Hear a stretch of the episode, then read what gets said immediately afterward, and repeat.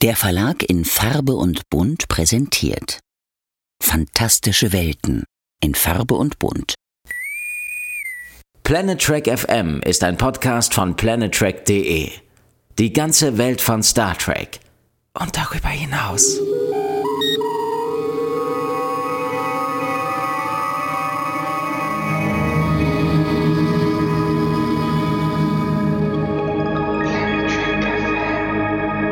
Hi und herzlich willkommen zu einer neuen Ausgabe von Planet Trek FM, die ganze Welt von Star Trek. Das ist die Nummer 173 und wir beschäftigen uns heute mit Folge 207 Those Old Scientists zu Deutsch tierisch olle Sternenreisende.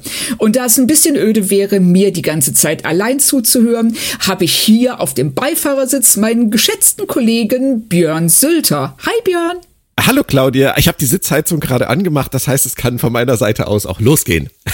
Ja, Sitzheizung ist eine sehr gute Idee. Die ähm, werde ich jetzt hier auch kurz zuschalten. So. Brauche ich den äh, Sicherheitsgurt heute oder geht das ohne? Na, es geht ohne. Sicherheitsgurte okay. sind für Feiglinge. Ich habe das im Podcast von Frau Kern gehört. Es tut mir leid, Herr Polizist. Wir, genau, wir, wir, wir fangen schon mal mit einer sehr starken Aussage an.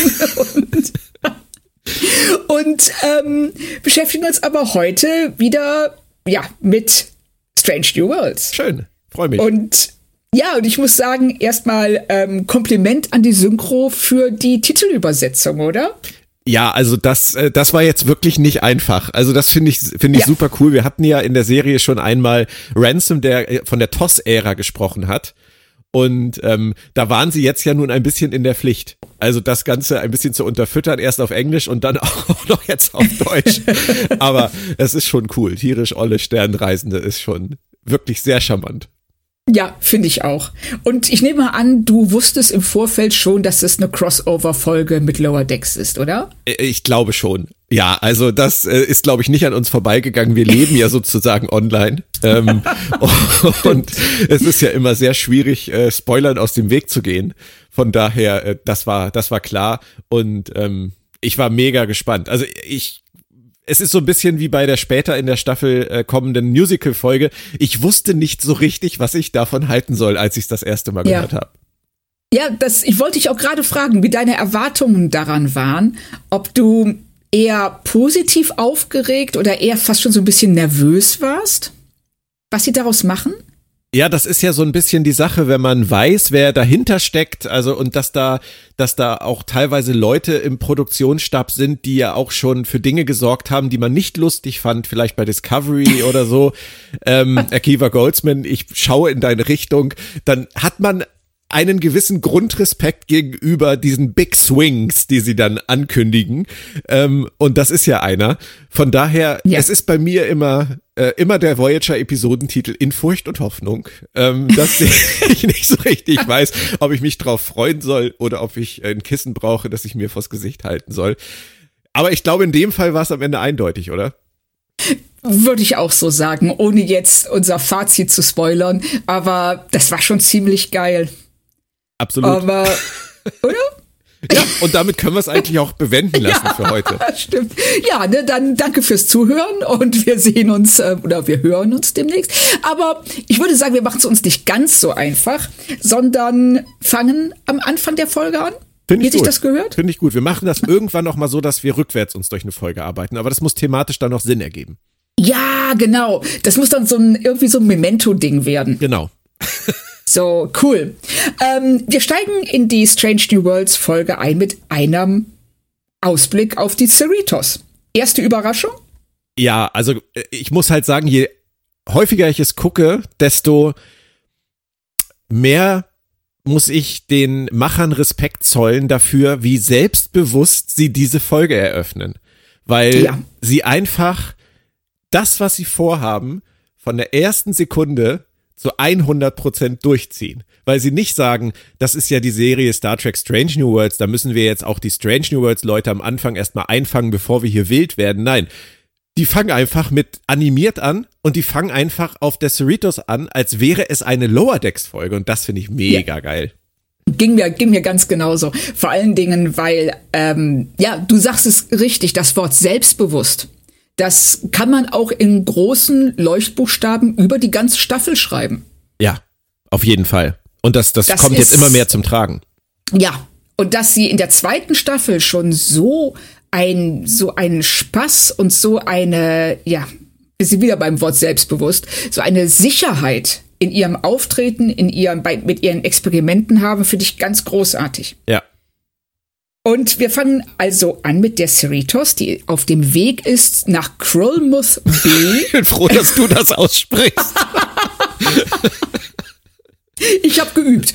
Und da ist ein, ein Portal, das seit 120 Jahren inaktiv ist. Das wurde ursprünglich von Captain Pike entdeckt, was Bäumler, Mariner und Co.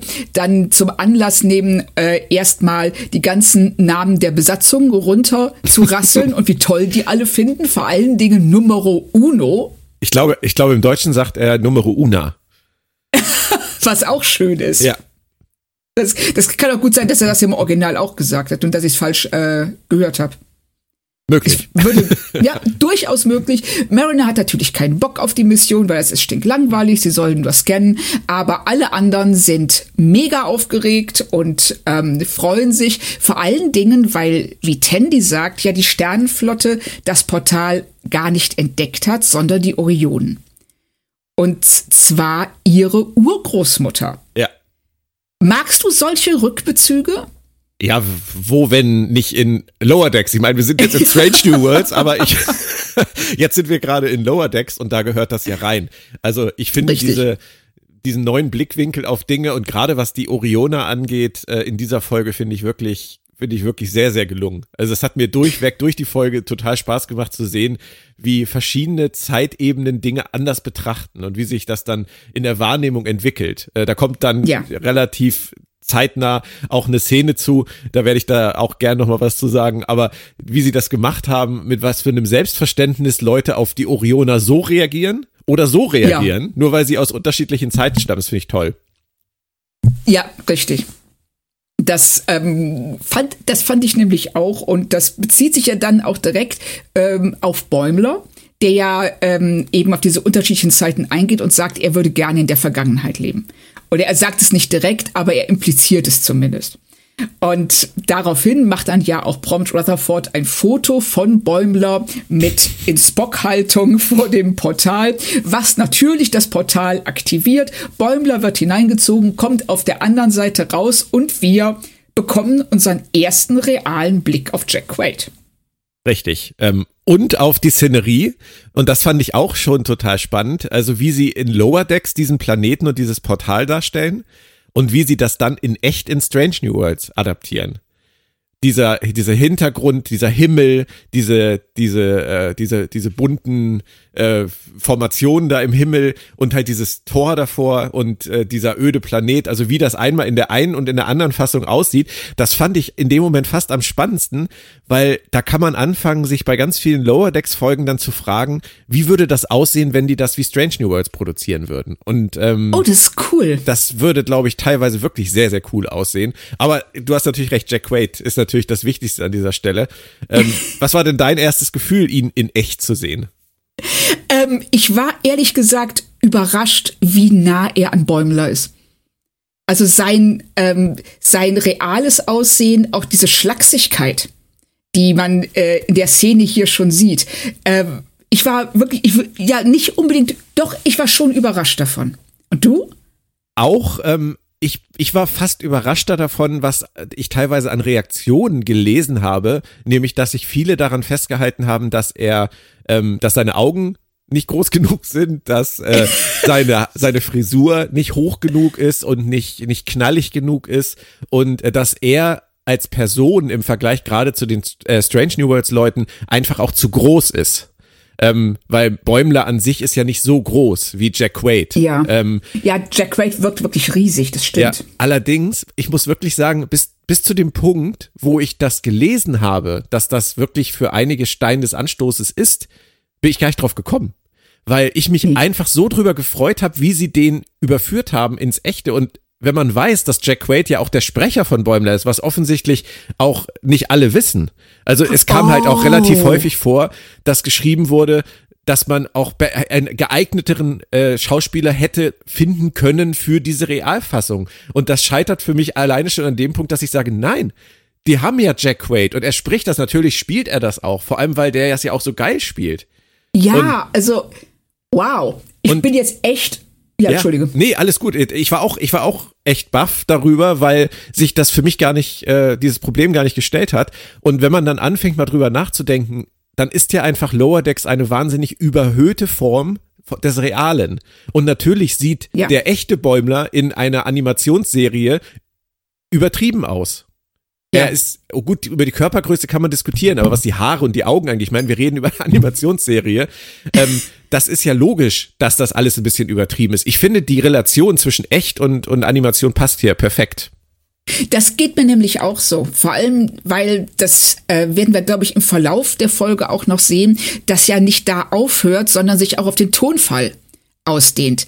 Weil der Tonfall von Lower Decks natürlich ja, ich sag mal, wenn es einen Lautstärkeregler gäbe, dann wäre Lower Decks auf 11 und Strange New Worlds irgendwo auf 5. Und sie mussten sich ja einpendeln. Mussten ja was finden, was für beide Seiten funktioniert, weil es sonst so gewesen wäre, als ob man tatsächlich zwei verschiedene Genres, zwei verschiedene Serien guckt gleichzeitig. Und ich, äh, ich finde schon im Vorfeld, sie haben es ziemlich gut hinbekommen. Ähm, aber gucken wir uns das dann nochmal bei den einzelnen Szenen an. Aber zuerst darf ich dir eine kurze persönliche Frage stellen? Darfst du, aber ich möchte dir danach noch ganz kurz was zu deinem Lautstärkeregler sagen. Aber fang oh, du an. Ja, okay. Ähm, wenn du wählen könntest, wärst du lieber zweidimensional oder dreidimensional? ähm, boah. Das, das, ist, das ist eine philosophische Frage für den Einstieg. Schwierig.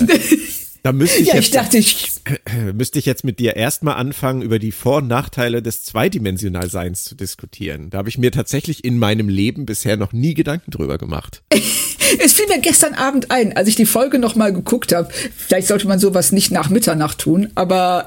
Vielleicht sollte man sowas auch nicht am Anfang des Podcasts fragen. Aber äh, ich, ich bin da, du hast mich jetzt gerade wirklich äh, auf dem falschen Fuß erwischt, weil ich das wirklich mich noch nie gefragt habe was es mir geben könnte, ein zweidimensionales Leben zu führen und was es mich unter Umständen kosten würde. Darf ich den Podcast über im Hinterkopf darüber nachdenken und du fragst mich das am Ende nochmal?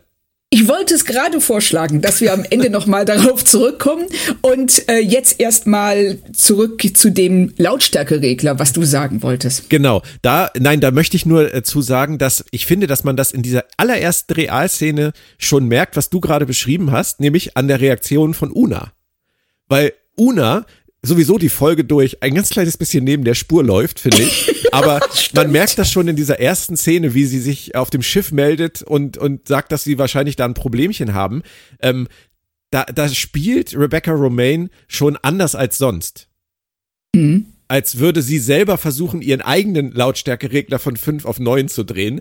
Ich finde das bei allen anderen gelingt es etwas besser als bei ihr. Ich finde sie, gerade auch später in einer Brückenszene, sie wirkt so ein bisschen, als hätte man ihr nicht gesagt, dass es trotzdem immer noch Strange New Worlds ist.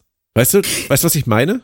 Ja, es, ähm, das ist ein sehr guter Hinweis, weil ich hatte auch den Eindruck, nicht nur in der Szene, sondern vor allen Dingen auch später in einer mit Mariner, dass sie ja, dass sie dachte, sie muss sich mehr, sie, also sie muss ihren Lautstärkeregler höher drehen, als eigentlich nötig gewesen wäre. Also ja. Äh, ich finde im Vergleich zu ihr, Christina Chong, Anson Mount, Ethan Peck, ähm, die machen das alle besser. Die sind Oder besser alle, ist vielleicht das falsche Wort. Nee, nee, das stimmt schon. Auch, auch äh, meine liebe Uhura, die ich ja gerne, Celia äh, Rose Gooding, die ich ja oft und gerne kritisiert habe in der Vergangenheit, es ist halt in der Vergangenheit, wohlgemerkt. Ist lange ähm, her. Ja, ist lange her. ähm, die macht das auch super. Also ich finde halt, ja. außer Una sind alle trotzdem immer noch sie selbst, obwohl man bei allen merkt, dass sie den Comedy-Regler so ein bisschen hochgedreht haben.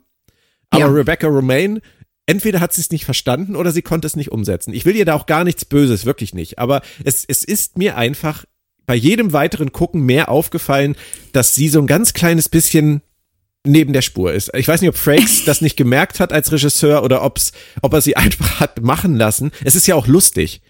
Aber es, es das ist es, ja. ja. Aber es, es wirkt halt teilweise ein bisschen schräg.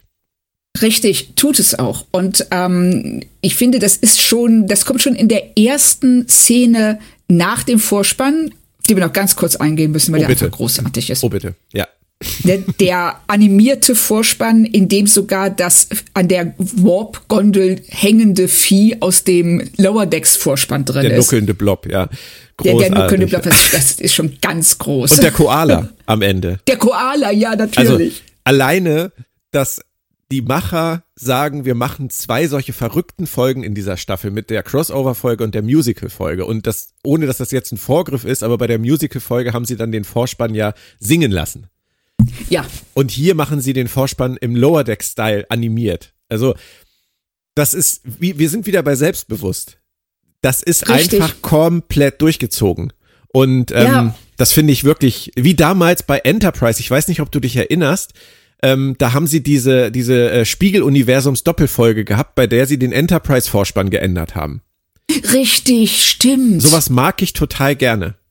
Ich finde das auch, ich finde es toll, weil es auch zeigt, dass sie nicht nur das tun, was sie tun müssen, sondern äh, dass sie so eine Detailfreudigkeit, so eine Liebe zu dem haben, was sie da machen und das, das so rund wie möglich für uns erschaffen wollen. Ja. Und nicht einfach nur so, ja, okay, ne, wir machen jetzt eine Musical-Folge, es wird ein bisschen rumgesungen und gut ist, sondern nein, wir ändern auch den Vorspann und wir, ähm, wir versuchen das für alle Beteiligten so ja, so rund und so schön wie möglich zu ja, machen. Ja, wirklich toll. Also habe ja, ich gefeiert. Ich auch. Also das, ähm, äh, also das war wirklich das erste Mal, dass ich vor dem Fernseher gesessen und applaudiert habe in dem Moment. Also, ich hätte gerne mal so eine Spy-Cam, so eine Reaction-Cam. Ja, das wäre teilweise, glaube ich, ähm, spannend. Aber äh, lassen wir das. Ähm, Geschrieben wurde die Folge von Catherine Lynn und Bill Wolkoff. Ja. Und Bill Wolkoff ist ja Executive Producer, nee, Supervisor Producer bei Strange New Worlds. Ähm, Catherine Lynn war, ich habe es gegoogelt, ich muss zugeben, ursprünglich Kanon-Beauftragte für Star Trek Lower Decks und ist eine Komikerin und Autorin, die dann in der zweiten Staffel von Mike McMahon in den Writers Room befördert wurde. Und ich finde es sehr spannend, auch in Bezug auf das, was wir hier in der Folge sehen, dass ihr Hintergrund Cosplay ist. Ja, wir hatten das, glaube ich, ja auch bei der, bei der Folge Charades schon kurz das Thema, weil sie da ja auch schon dran mitgeschrieben hat. Richtig, ähm, stimmt. Ja, aber das, das ist natürlich wirklich ein cooler Werdegang. Auch mit ihrer, ja. mit ihrer Figur hier, Tillin, in, in Lower Decks. Richtig, ne? Genau. Diese, und, und, und dass sie äh, eben wirklich auch aus dieser Convention ähm, Ecke kommt und vielleicht auch das ein oder andere darüber sagen kann, wie das ist, wenn man seine Helden trifft. Ja. Wenn man seine Helden trifft und versucht so zu sein, oder äh, wie, wie es in dieser Folge so schön gesagt wird, an Halloween als sie aufzutreten. sie weiß halt aus ihrer Vergangenheit, weil sie hat ja diese fiktive Tillin immer gecosplayt und ja. äh, jetzt ist sie eine Figur in Lower Decks.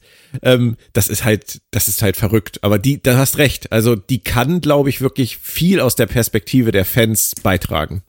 Ja, und ich glaube, das ist hier was, ähm, was sie, was in dieser Folge ganz besonders zum Tragen kommt.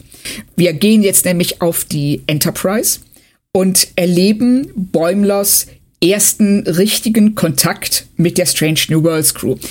Und was dazu führt, dass er erstmal glaubt, er ist, er sei im, Ho im Holodeck. Und dann ähm, Pike ganz vorsichtig an die Brust tippt, daraufhin merkt, nein, das ist real, sich umdreht und äh, vor Schreck fast umfällt, als er Una hinter sich stehen sieht. Ja, wobei das mit dem Anfassen jetzt mir sich nicht erschlossen hat, weil auf den Holodecks äh, kann man die Leute ja anfassen. Ich wollte es gerade fragen, hat das wirklich Sinn gemacht? Weil Nein. meines Erachtens nach ist es so, du kannst die ja berühren. Ja, natürlich. Da haben sich ja diverse Crewmitglieder schon durch Solodeck geknutscht. Also es würde ja nicht funktionieren, wenn man die nicht anfassen könnte. Ähm, von daher, äh, nein, das ergibt keinen Sinn, dass er sofort weiß, es ist kein Holodeck. Also er hätte auch viel länger eigentlich vermuten können, dass das nicht real sein kann, aber uh, so what? Also. Ja, sie wollten das, glaube ich, möglichst schnell abhaken, um äh, nicht in diesem äh, Kreislauf gefangen zu sein, aus, oh, bin ich wirklich real? Ist das hier real? Bin ich hier? Wo bin ich? Und sondern einfach zu sagen, also alle glauben das ja sofort. Die sagen, okay, der ist aus der Zukunft der, ähm, das ist jetzt nicht irgendeine romulanische Verschwörung oder sonst irgendwas, sondern das ist wirklich passiert und wir müssen damit jetzt irgendwann irgendwie klarkommen. Und der Umgang damit, dass er da ist und dass er teilweise ja auch einfach Sachen raushaut in der Folge, die er nicht raushauen sollte, der ist ja sehr lässig. Also sehr. Es passiert, wenn man mal, wenn man mal sagt, irgendwie, es war früher war es ein Riesenthema, wenn mal jemand äh, irgendwie einen Kommunikator auf dem Planeten, auf dem Pre-War-Planeten vergessen hat, Kontamination der der Gesellschaft und so. Und wenn es in anderen Zeitreisefolgen mal irgendwie so Kleinigkeiten gab, die es zu korrigieren galt, hier ist es ja eine ganze Latte an Dingen, die keine Sau interessieren. Also. Richtig. Und dabei ist ja die nächste Szene, äh, die dreht sich ja genau darum, ja. weil Laan Bäumler ja die Zeitreiseregeln aufzählt. Sagt, du darfst nichts über die Zukunft sagen, du darfst in keiner Weise die Zeitlinie hier irgendwie verändern.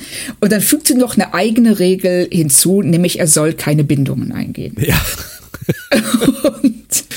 das machen die, das machen die wirklich schön, wie sie ihre Staffelthemen immer wieder in irgendwas einweben.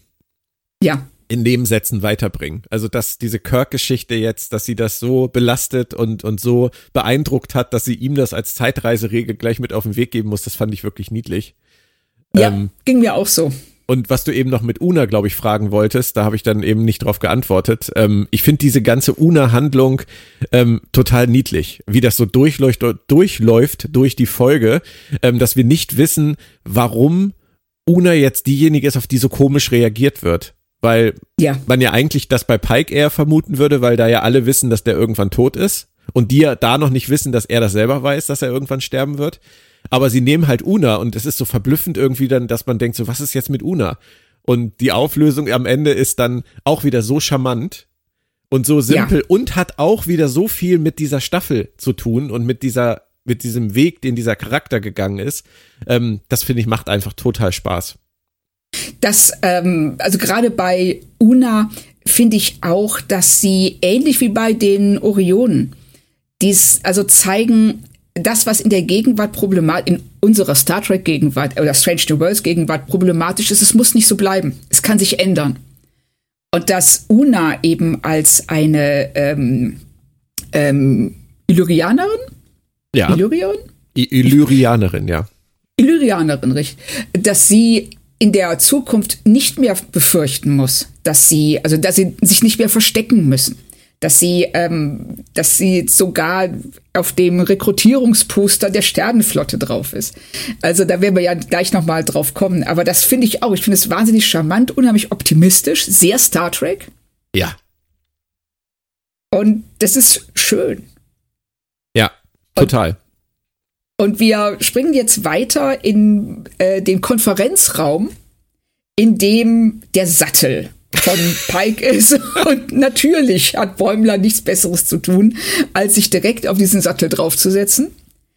Wird unterbrochen von Uhura, die reinkommt, weil sie arbeiten muss.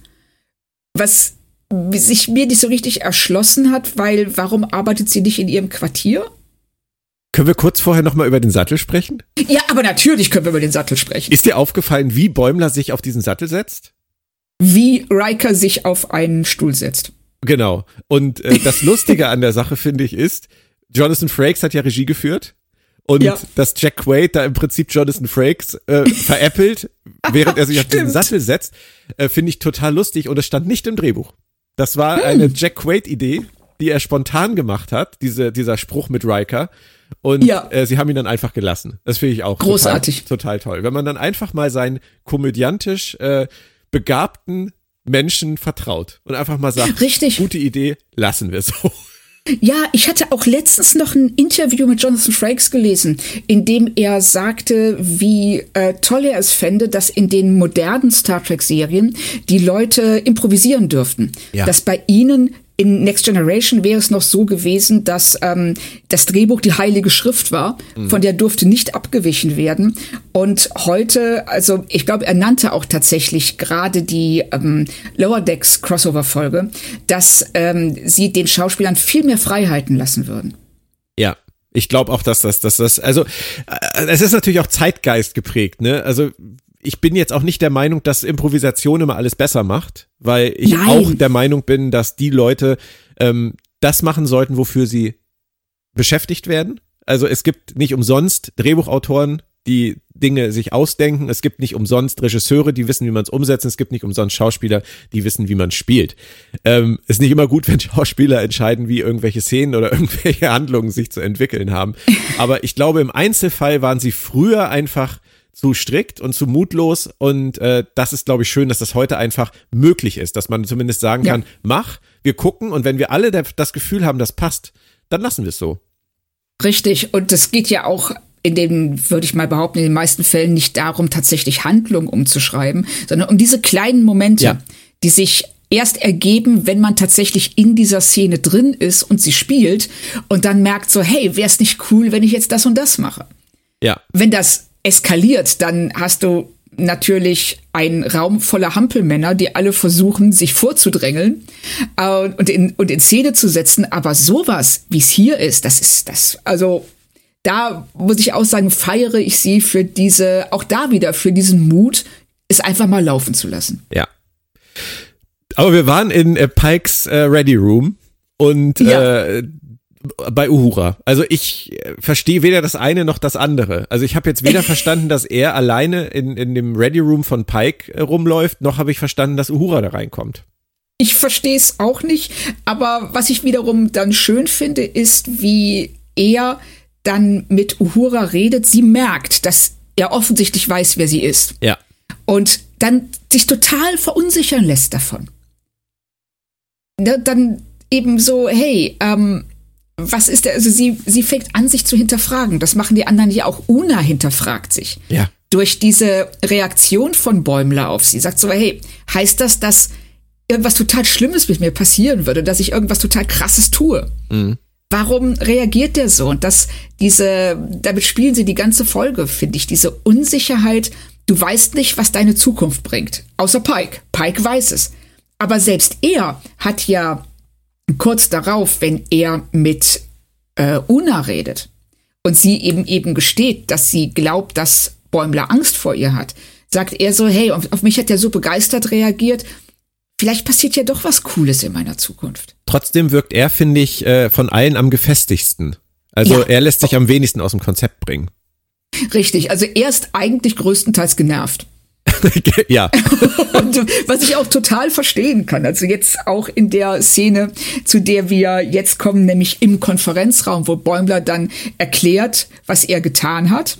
Und ähm, eben auch seine Unsicherheit, seine, ähm, seine, ähm, er hat ja, er stellt ja auch gewisse Erwartungen an die Person, die er aus Geschichtsbüchern kennt. Er sagt, ja. er hat alle Bücher über Spock gelesen. Ja. Und auf einmal sitzt dieser Spock da von denen, den er glaubt, wirklich in- und auswendig zu kennen und lacht. Ah. ja, genau. Mit Wasser. ja, das ist, das ist auch total, das ist so freakig, finde ich. Auch gerade, ja. ich glaube, wenn jemand die Folge guckt, ohne den Kontext der Staffel zu kennen, der, der ist total raus an der Stelle. Weil Ethan Peck das ja auch so übertrieben spielt und es ja auch so übertrieben gefilmt ist, dass du dieses ja. breite Grinsen da auf einmal auf dem Bildschirm hast und denkst, oh, bin ich jetzt hier in der Halloween-Folge gelandet oder was? also ich kann die, die, die Reaktion von Bäumler auch total verstehen. Ja, weil er, also es ist ja auch, da drehen sie den Lautstärkeregler halt auch sehr hoch und fahren mit der Kamera dicht ran und du hast diesen irren Blick von Spock noch dabei. Ja. Und du denkst so, ähm, was ist hier los? ja. Und ähm, nun gehen wir aber in der Handlung weiter, nämlich ein Schiff taucht auf und es sind die Orionen und alle an Bord, alle auf der Brücke, sofort, oh mein Gott, das sind Piraten. Genau, das meinte ich vorhin. Das ist genau ja. der Punkt, dass, dass das hier völlig klar ist. Oh, Piraten. Wir müssen ja. Schilde hoch, Waffen fertig machen, setz sie einen vor den Bug. Das ist halt, äh, das ist die Zeit. In der Zeit ja, kannte man die Orione halt für nichts anderes. Und, und Bäumler steht da halt und sagt, ey, ist im Zweifelsfall, äh, es ist ein äh, Wissenschaftsschiff, hallo, die tun euch nichts. Und, ne? und alle, und alle gucken ihn an, so, die Orione haben keine Wissenschaftler. Ja. Also was, was sagst du da? Was, was willst du? Und er hat natürlich durch Tandy einen völlig anderen Blick auf dieses Volk und ähm, guckt eben auch aus 120 Jahren in der Zukunft zurück. Und ich würde mal behaupten, wenn wir 120 Jahre in die Zukunft zurückgehen, das wäre 1903, da würden wir wahrscheinlich auch auf einiges reagieren und sagen, äh, das ist jetzt ein bisschen problematisch. Ja. Auf jeden so, Fall. Ne, das, und das ist eben, das hört nicht auf. Das geht immer weiter so. Und das ist, äh, finde ich, sehr schön, dass Sie das hier auch nochmal betonen, dass zwischen der Star Trek-Welt von Strange New Worlds und der von Lower Decks eben doch eine gewisse Zeit vergangen ist, wo man bestimmte ähm, Vorurteile und Ideen halt abgeworfen hat. Richtig, und es ist natürlich auch ein kleiner Insider-Gag noch über die Art und Weise, wie Star Trek teilweise aufgebaut ist. Auch gerade ja. was so ein bisschen Schwarz-Weiß-Denken angeht, das ist natürlich nicht so schlimm wie bei Star Wars. Bei Star Wars gibt's ja mhm. fast, oder gab's viele, viele, viele Jahre, Jahrzehnte nur Schwarz und Weiß. Bei Star Trek war das häufiger eher grau. Aber trotzdem fragt man sich ja schon, wie können denn die Orioner, wenn sie nur alle Piraten sind, überhaupt, wie Tandy ja auch am Anfang der Folge sagt, diese Schiffe bauen? Wer hat denn überhaupt richtig. irgendwas erfunden, wenn die sich, wenn die alle nur mit Piraterie beschäftigt sind? Die Packlets sind ja das, das Premium-Beispiel dafür, dass man sich fragt, wie konnten die denn ursprünglich mal ihren Planeten verlassen, weil sie da ja nichts klauen konnten? Da muss ja irgendwas abgestürzt sein, mit dem sie dann losgeflogen sind, um den Rest zu klauen. Weißt du? Oder auch die Klingonen, ja. die ja lange nur Krieger waren wo man dann auch irgendwann Anwälte kennengelernt hat. Richtig, also bei den Klingonen habe ich mich das wirklich auch schon relativ früh gefragt, wie haben die es jemals geschafft, die äh, eine Raumfahrttechnik zu entwickeln. Wie äh, sind die je von diesem Planeten runtergekommen? Weil wenn die den ganzen Tag nichts anderes machen, als sich gegenseitig aufs Maul zu hauen oder irgendwelche Intrigen zwischen Häusern zu führen, da bleibt nicht mehr viel Zeit für ja, den, den Satz des Pythagoras. Nee, eben. Aber deswegen nehmen sie das ja schön auf die Schippe. Das mag ich. Ja, also richtig, das mag ich auch sehr. Ja. Und ähm, ist ja doppelt witzig, dass die Orioner dann das Portal klauen, oder? Ja. Also das, das war nämlich jetzt genau der Punkt, weil ähm, Bäumler bricht ja so wirklich eine Lanze für die Orioner und ja. sagt so, hey, ne, das sind, das, das, das ist ein Wissenschaftsschiff und ich weiß das, weil in meiner Gegenwart da ist, ähm, da diene ich mit einer orionischen Ensign und es ist alles schön und Pike vertraut ja dann auch auf sein Wort wieder, das ist ja was, was wir bei ihm öfter sehen, dass er sich unterordnet, wenn er den Eindruck hat, dass eine andere Person, auch wenn die im Rang unter ihm steht, mehr weiß als er. Ja. Und dann diesen Rat annimmt und sagt so, ja, okay, wir machen jetzt nichts, wir, wir machen genau das, was Bäumler sagt, mit dem Ergebnis, dass Captain Karras direkt das Portal klaut und damit abhaut. Ja. Ja, das ist natürlich, ist ja auch ein Weg, ne? Und wir sehen ja am Ende der Folge auch, dass der Orioner ja selber von dieser Möglichkeit, dass er als das angesehen werden könnte, was er schon immer sein wollte, ähm, total begeistert ist. Es ja. ist ja, die Orioner zu dieser Zeit ähm, sind einfach noch nicht so weit. Und äh, Bäumler sieht mehr in ihnen letztendlich, als zu diesem Zeitpunkt schon da ist. Und das zeigt sich da halt ganz deutlich. Richtig. Und das ist ja auch, finde ich, sehr schön beobachtet, dass du nicht nur, also als Person, nicht nur aus dir heraus dich selber erschaffst, sondern auch durch die Reaktion deiner Umwelt auf dich. Und wenn alle lang genug sagen, alle Menschen mit braunen Haaren sind Piraten, mhm. dann wird es auch, ne, auch immer schwieriger, aus diesem Bild auszubrechen. Ja. Und das finde ich hier auch, eben wenn Karas das am Ende sagt, so, hey, ich wollte nie was anderes sein und vielen Dank und das ist toll. Ja das ähm, bricht mit diesem Bild und ähm, er schafft nämlich einfach durch Bäumlers Offenheit und Optimismus, mit dem er auf die Orioner zugeht, ähm, er schafft es auch für sie eine neue Realität in gewisser Weise. Stimmt, und es nimmt natürlich aber auch vielleicht ein bisschen Einfluss auf die Zeitlinie. Ja, unwesentlich.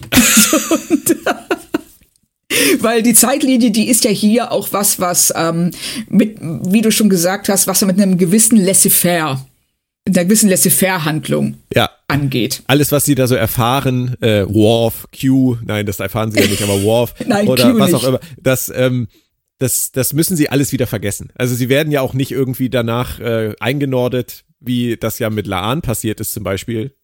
Hätte ich jetzt auch erwartet, dass vielleicht irgendjemand von, von den Temporal Agents noch vorbeikommt und sagt, mir ist hier momentan ein bisschen viel los mit Zeitreisefirma bei euch. Das hatten wir gerade erst. Jetzt schon wieder. Ihr müsst da echt ein bisschen aufpassen, aber nur, dass ihr es wisst, alles, was ihr gehört habt, vergesst es einfach. ja, ja, Oder wir genau. sperren euch weg. Das, ja, richtig. Also da wird schon sehr mit zweierlei Maß gemessen, was Laans ähm, Begegnung mit Kirk in der anderen Zeitlinie angeht und was das Auftauchen von Bäumler und Mariner und diese ganzen Spoiler, die die beiden, also gerade Bäumler raushaut.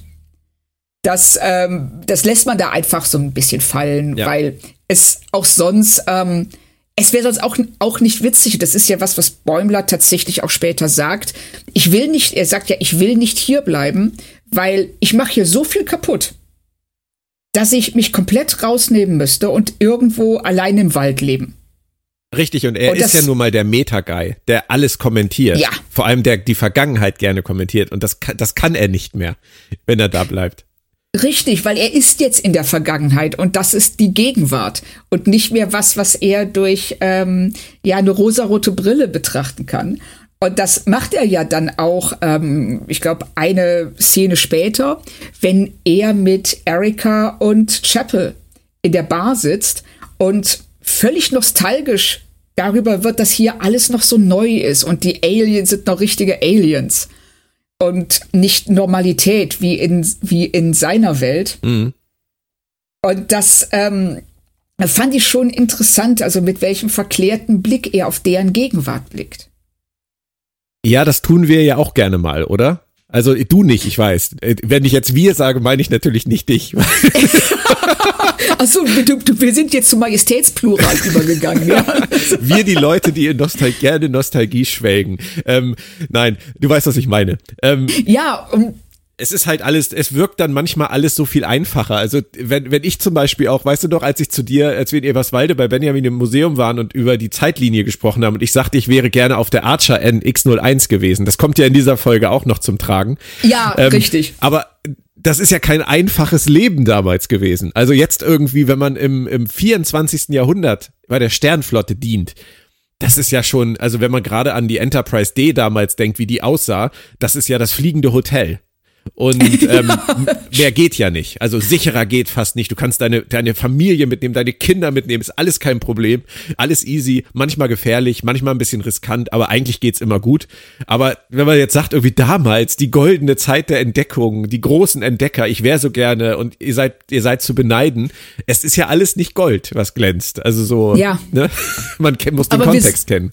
Richtig, aber wir sind natürlich auch, ähm, gerade wenn eine Vergangenheit so weit weg ist, dass wir sie nur noch aus Büchern, Filmen, Bildern kennen, ist es ja auch leicht, nur das coole Zeug zu sehen.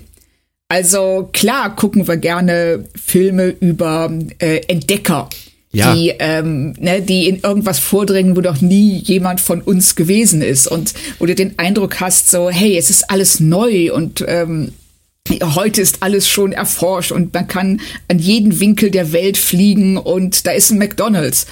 Und es gibt nichts, was noch neu ist, aber es stimmt natürlich nicht. Das sieht Bäumler aber in diesem Moment genauso wie wir, wenn wir auf unsere Welt gucken, den Eindruck haben, dass alles schon, dass alles, was du machen willst, schon von jemandem besser gemacht worden ist. Ja, aber das, das tun wir, finde ich, ja in ganz vielen Bereichen. Also, wenn ich daran denke, wie oft ich schon beim Spielen von Red Dead Redemption gesagt habe, so ein Leben hätte ich auch gerne geführt. Und meine Frau dann immer neben mir sitzt und sagt, du kannst dir nicht vorstellen, wie das damals alles gestunken hat.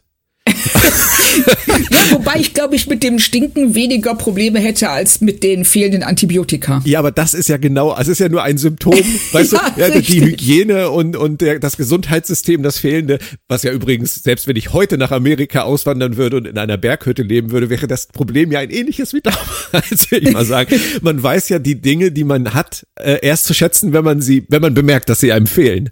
Und Ja. ähm, das ist ja bei, bei so einem Vergleich jetzt zu, zu früher die Sternflottenanfänge, es ist ja ist relativ ähnlich. Es, natürlich ist das ein einfacheres Leben, eine einfachere Zeit, wo man mit größeren Augen durchs All fliegt oder mit größeren Augen durch die Prärie reitet.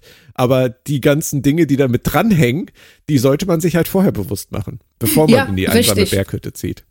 Genau, na, oder in, wenn man sich wünscht, in der Vergangenheit zu leben, ja, niemand wünscht sich in der Vergangenheit irgendwo auf einem Bauernhof als Knecht beschäftigt zu sein, was für auf 90 Prozent der Menschen zu einem gewissen Zeitpunkt zuge, zuge, zuge Zutraf. Zutraf, danke. Bitte. Wobei ich das auch tatsächlich schon immer mal, also so gedacht habe. Ich meine, wir, wir leben ja nun auf so einem alten Bauernhof und ich habe auch Ja. schon mal gedacht, ich fänd das total spannend, ähm, einfach mal in die Vergangenheit zu reisen, als das hier gebaut wurde, in der Nachkriegszeit, ähm, und die das hier aufgebaut haben, die hier, die sich hier angesiedelt haben und die Landwirtschaft hier aufgebaut haben, um mit ihrer Familie durchzukommen, einfach hier hinzuspazieren und zu sagen, hey, ich bin der Björn, ich komme sonst woher, ich möchte gerne ähm, euch hier irgendwie beim bei der Landwirtschaft helfen. Ich brauche einfach nur einen, einen kleinen Bereich hier in der Scheune, schlaf auf dem Stroh, ähm, möchte möchte essen und und schlafen und dafür arbeite ich. Was für ein Ja. schönes, einfaches Leben. Aber auch da, was hängt dran und was fehlt einem am Ende dann, wenn man so ein einfaches Leben wählt? Ja, Es klingt so schön romantisch, ne? Ja, da,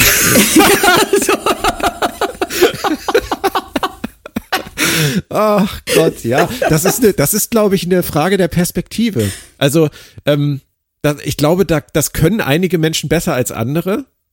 Definitiv, Ein, ja. Einfach nur laufen lassen und das und die Natur genießen und die Tiere und das Nötigste tun dafür, dass man halt durch den Tag kommt und abends dann da liegen mit einem mit einem mit einem Heuhalm im Mund und vielleicht noch eine Zigarre am oder eine Zigarette am Lagerfeuer rauchen. Äh, Ich das- will mal gerade sagen, bist du irre im Heu mit einer Zigarette?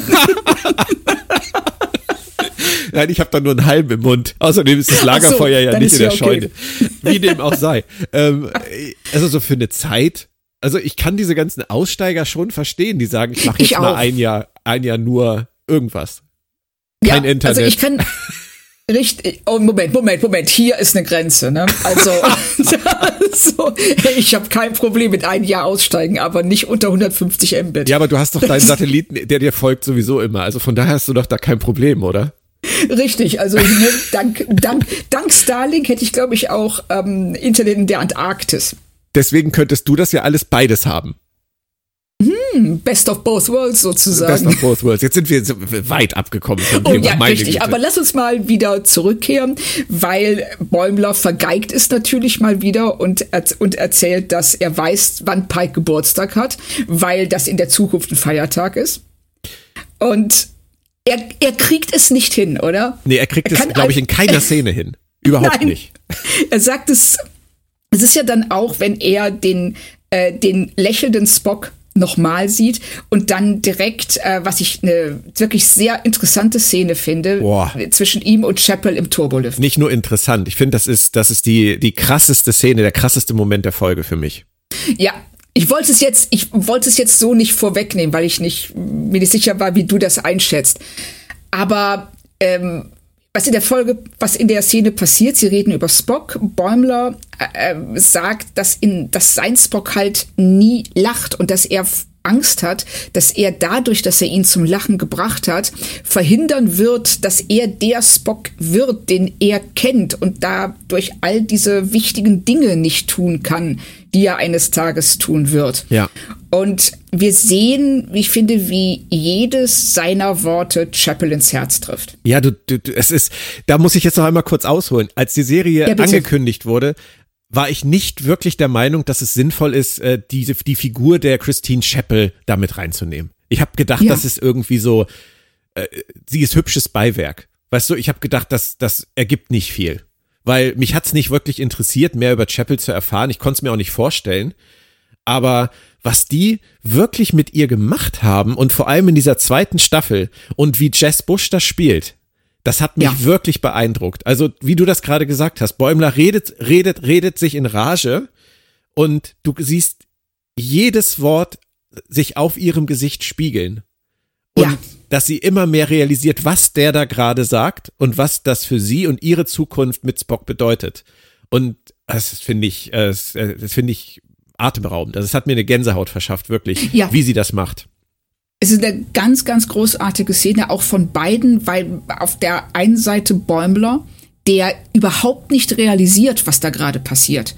Und einfach nur gefangen ist in seiner Vorstellung von, oh Gott, ich verhindere die äh, Wiedervereinigung und ich sorge und wegen mir wird Spock all das und dies und das nicht tun und was und erst irgendwann ab einem gewissen Punkt auf einmal merkt so Moment mal nein wir reden hier gar nicht über mich wir reden über was anderes und ja. ähm, Chapels Realisierung dass wenn sie ähm, wenn dieser Spock halt nicht der der spätere Spock wieder zurückkehrt zu diesen gehemmten Emotionen, dass offensichtlich irgendwas vorgefallen sein muss, dass sie vielleicht nicht mehr zusammen sind, was es für ihre Zukunft bedeutet. Als eine Mega-Szene.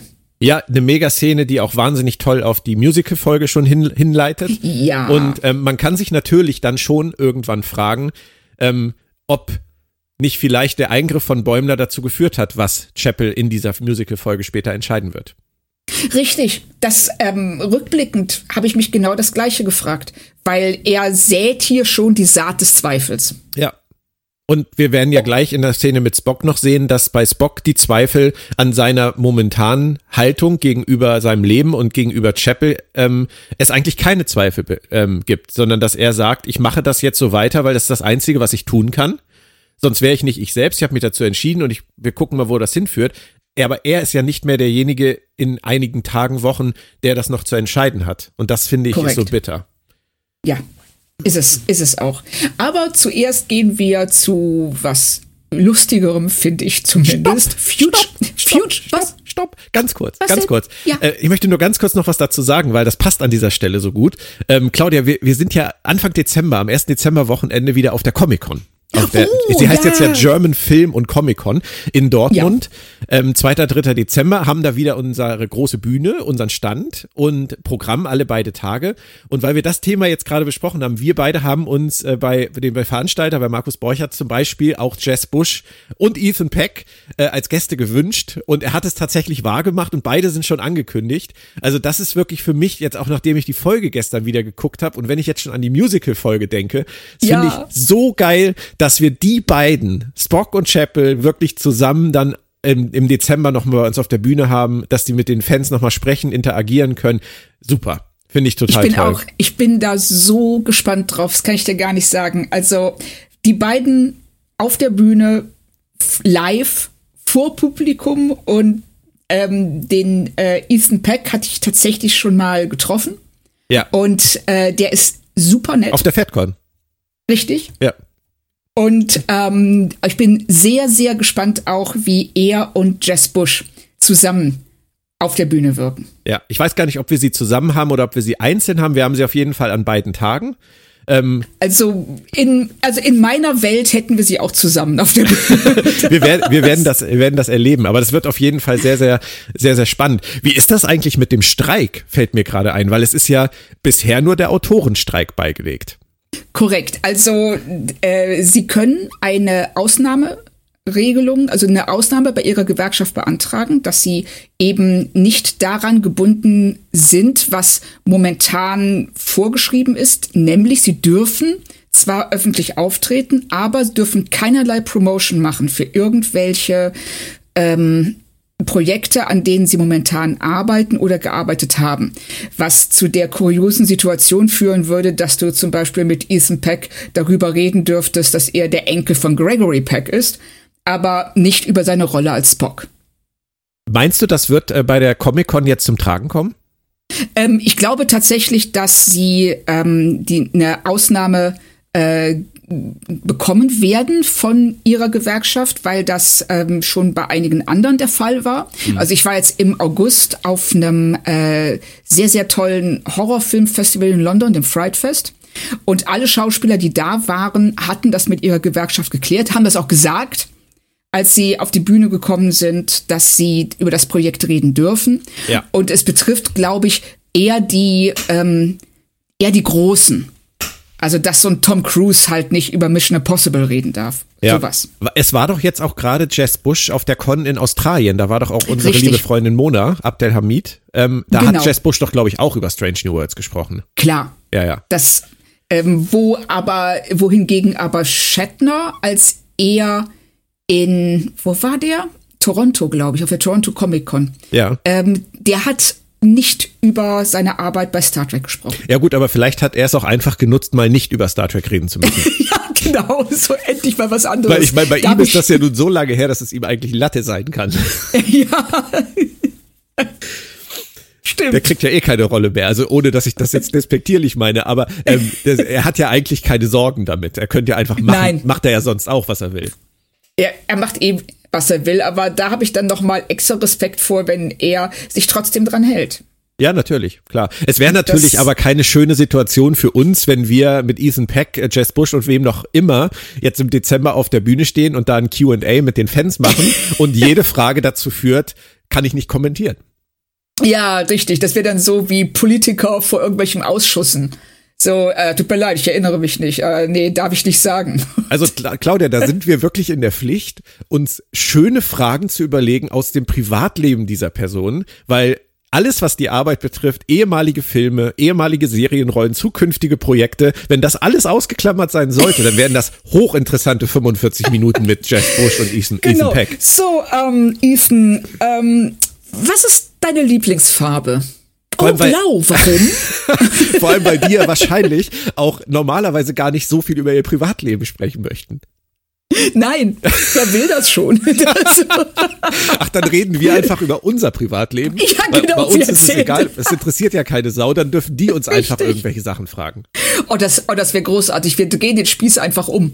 Wir, wir lassen uns mal überraschen, wie das wird. Also ich hoffe natürlich, also, wir dürfen über Strange New Worlds und Co. reden. Ich gehe fest davon aus, dass das bis dahin auch durch ist. Okay. Wir wollten weitergehen, glaube ich, in der ja, genau, Dramaturgie. wir wollten weiter, weil ähm, Erika prägt, wie ich finde, den sehr schönen Begriff Future Boy für Bäumler. ja. Und sie wollen natürlich, sie brauchen das Portal damit er in die in seine Zeit zurückreisen kann. Und Bäumler sagt, ähm, ich kann Zukunftswissen einsetzen, damit wir den, äh, dem Orioner-Schiff folgen können. Ähm, ihr dürft euch halt einfach nicht umdrehen. Das ist die absurdeste Szene der Folge. ja, das ich finde es, es ist phänomenal, oder? Ja, aber es ist halt, es ist wirklich die absurdeste Szene der Folge, weil die ist, die ist noch mal über allem, was sie sonst machen, finde ich in dieser Folge, weil die äh, auch wie sie gespielt ist und da kommt wieder Una, Una bei mir ins Spiel, die, ähm, die halt sagt, wir können ja nicht einfach wegsehen. Oder doch? das ist halt, das ist wie, wie aus einer anderen Serie, aus einer anderen Folge reingefunkt, finde ich. Gerade dieser ist, Dialog. Ja, dieser Dialog, ähm, und auch, dass Bäumler in einem Kabelwust unter dieser Konsole liegt, das könnte so original aus Lower Decks sein. Ja. Aber das finde ich finde es total lustig. Aber es ist mir schon aufgefallen, dass, dass der Stil da ein ganz kleines bisschen äh, ja gedehnt wird wirklich an der Stelle.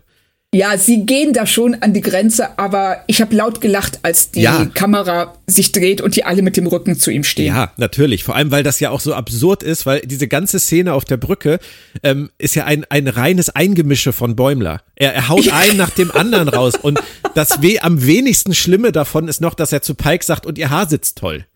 Ja. Darüber redet man sogar in der Zukunft noch.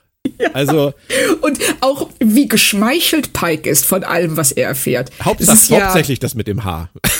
Ja, ja, also die, dass, dass seine Haare so gut ankommen, findet er super, das merkst du richtig.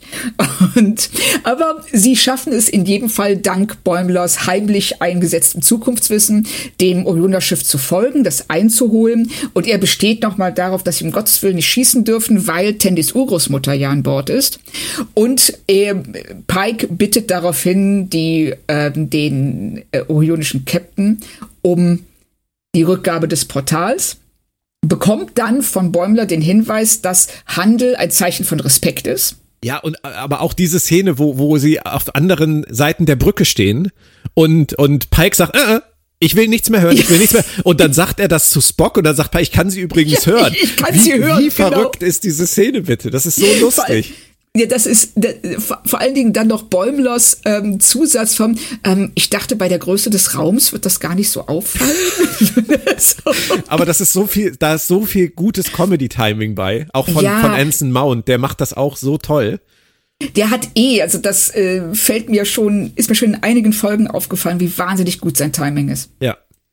Und das ähm, ist was, was er in Hells on Wheels jetzt, in Hell on Wheels jetzt nicht so wirklich zeigen konnte. Deswegen ist er mir da auch irgendwie nie aufgefallen. Das war ja auch meine erste Reaktion auf das Casting von Anson Mount als Captain Pike, wo ich gedacht habe, was der alte Zausel aus Hell on Wheels, der nur einen Gesichtsausdruck hat, original einen Gesichtsausdruck hat und der ist immer schlecht gelaunt. Was soll der denn bei Star Trek? Aber er kann mehr. Er ist super. Und ähm, jetzt ähm, sagen die, also die, die, die Orioner wollen den ähm, für eine Kolonie gedachten Tritikalweizen. Hast du da auch, warst du bei Trouble with Tribbles? Ja, natürlich. Da ist es kein Tritikal, sondern Quadrotritikale. Tritikal, Ähm, genau. aber natürlich ist das, sind das beides Missionen, Getreidelieferungsmissionen, die durch irgendwas Absurdes unterbrochen werden. Richtig. Und es ist wieder mal so ein, so ein es ist ein MacGuffin. Äh, einfach irgendwas, was wir brauchen, um etwas anderes zu bekommen. Und Pike lässt sich tatsächlich auf diesen Handel ein. Ja. Und das, obwohl Bäumlers letzter Rat ja auch nicht so gut funktioniert hat. Ja. Stimmt. Aber er macht es. Ja.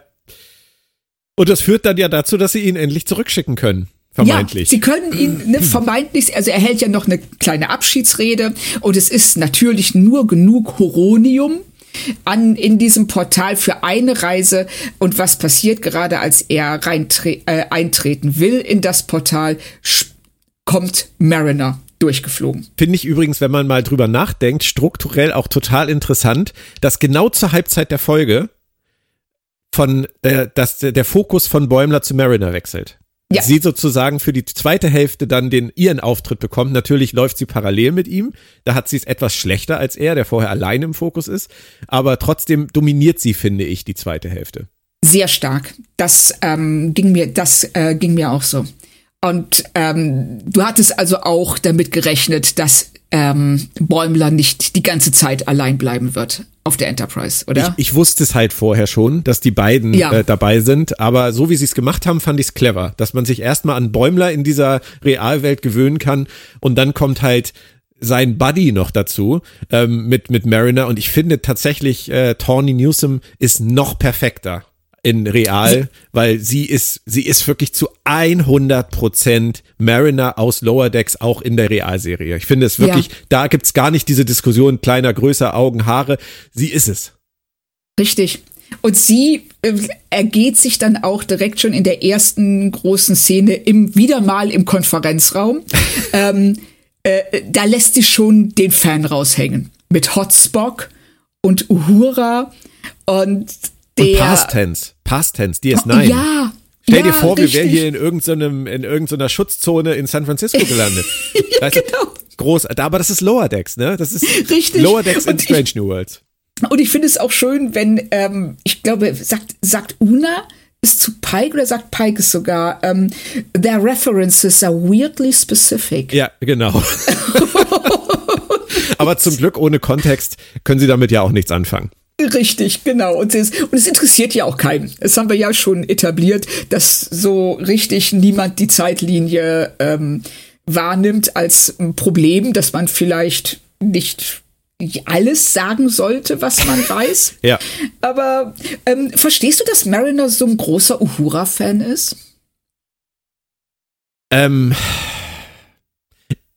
ich finde tatsächlich, dass die Folge es mehr erklärt, als dass es mir sich erschließt. Ja. Falls du verstehst, was ich meine. Also es, es funktioniert für mich, aber es kommt ein wenig aus dem Nichts und ähm, so richtig zusammen bringe ich es jetzt auch nicht. Also mit dem mit der Mariner, die wir von von vorher aus aus Lower Decks kennen. Ähm, Richtig. Uhura ist natürlich eine Inspiration in der realen Welt. Wo wir noch mal, da treten wir noch mal einen Schritt raus. Auch in der Ja. realen Welt ist die Figur der Uhura für viele eine Inspiration gewesen. Das wissen wir ja.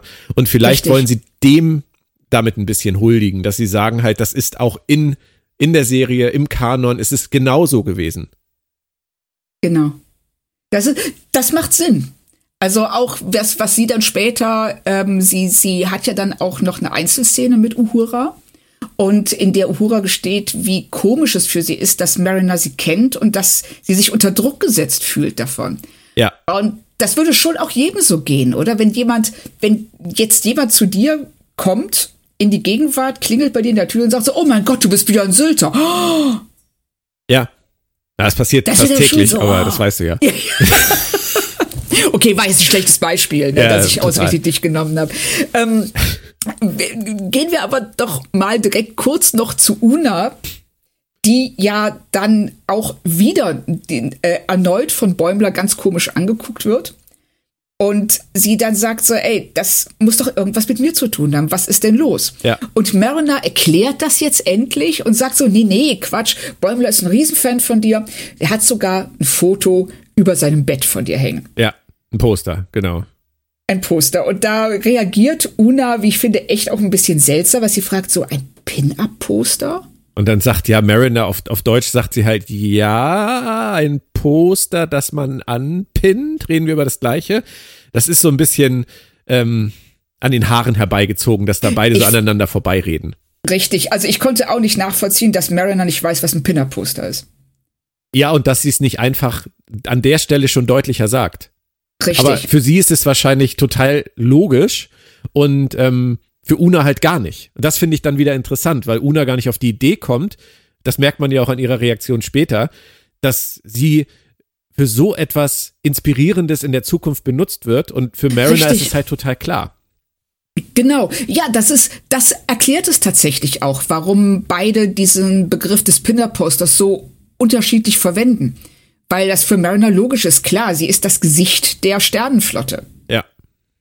Und, ähm, und das klar, logisch, wenn Una das selber nicht so sieht, dann äh, geht sie natürlich, dann überlegt sie sich, was kann das für ein Poster sein? Ja. Also sie, sie, ja, sie bereiten halt das Ende vor, aber sie halten es halt so ein bisschen am Köcheln. Ja, richtig. Und bessere Kommunikation Köcheln. hätte geholfen.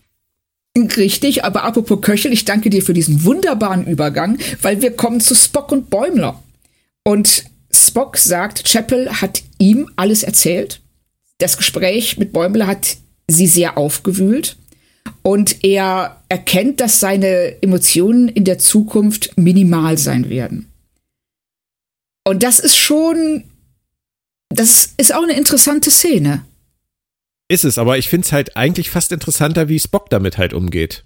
Ja, Sehr, sehr rational und halt seinem Weg treu bleibend. Er nimmt das als Information, aber er denkt sich halt wahrscheinlich auch, wenn ich alles so mache, wie ich es für richtig halte, dann wird sich das schon so ergeben, wie es soll. So sagt er ja auch. Er sagt, ich kann mich davon nicht beeinflussen lassen.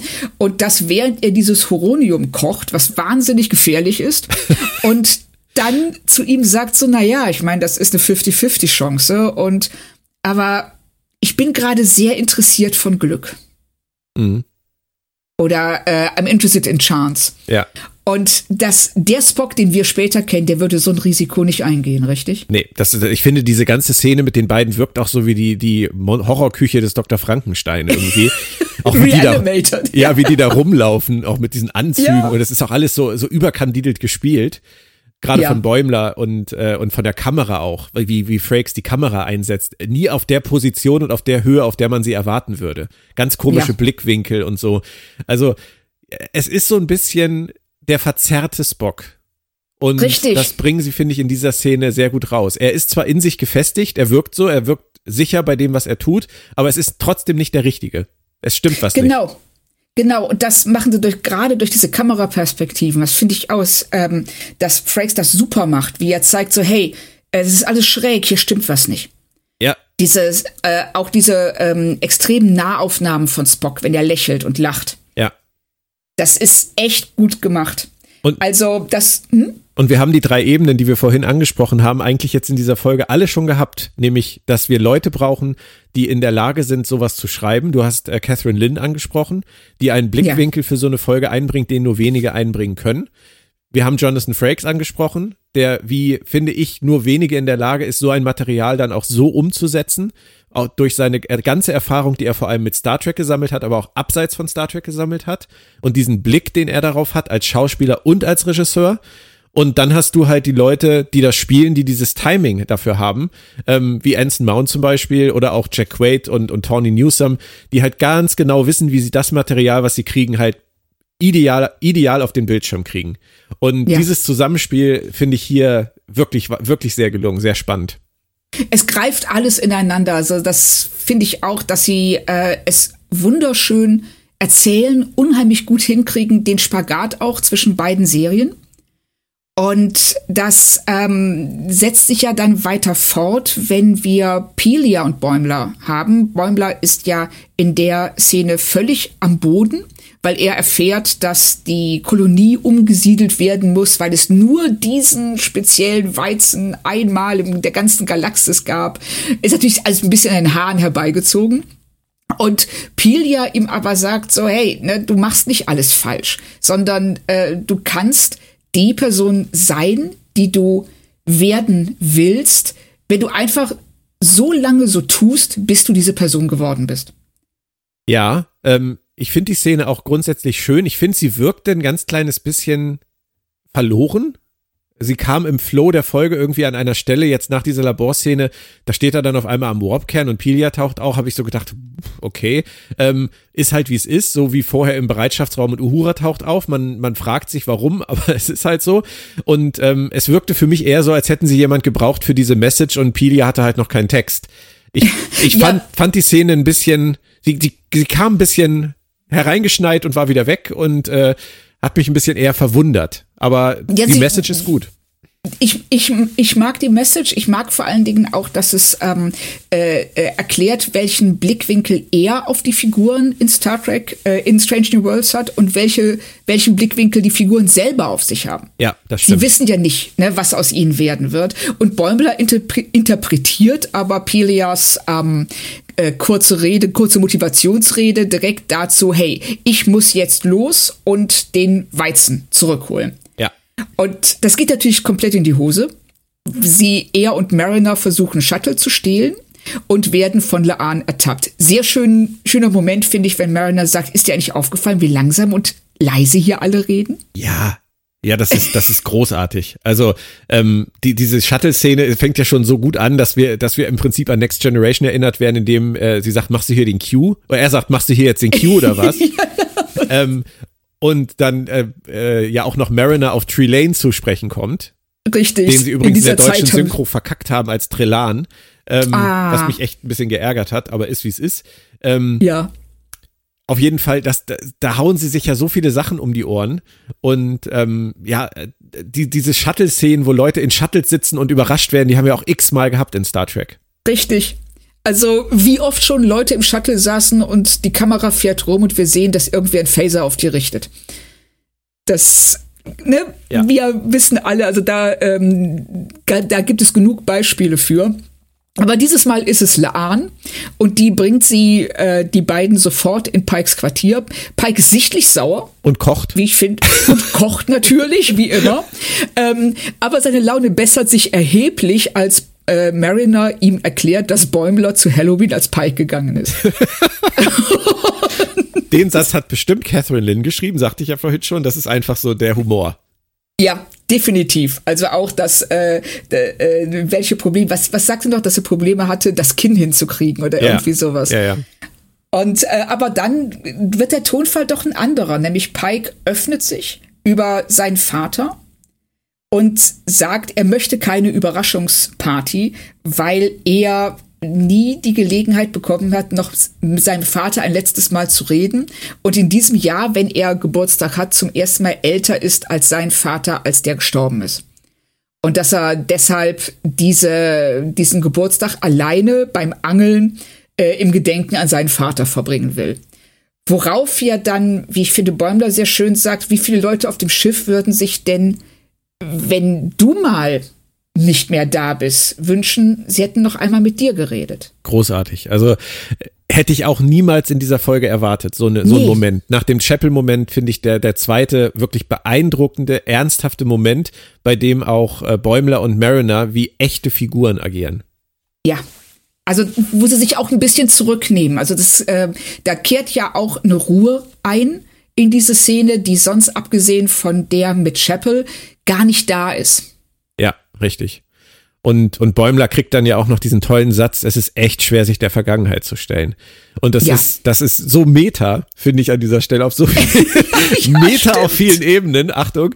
Ähm, das ist, das finde ich einfach, finde ich einfach so wahnsinnig toll. Und dann kommen sie ja auch noch auf dieses, was ich schon sagte, auf dieses Archer Enterprise Thema, dass Pike so gerne da wäre und Bäumler ja auch. Und ich ja auch.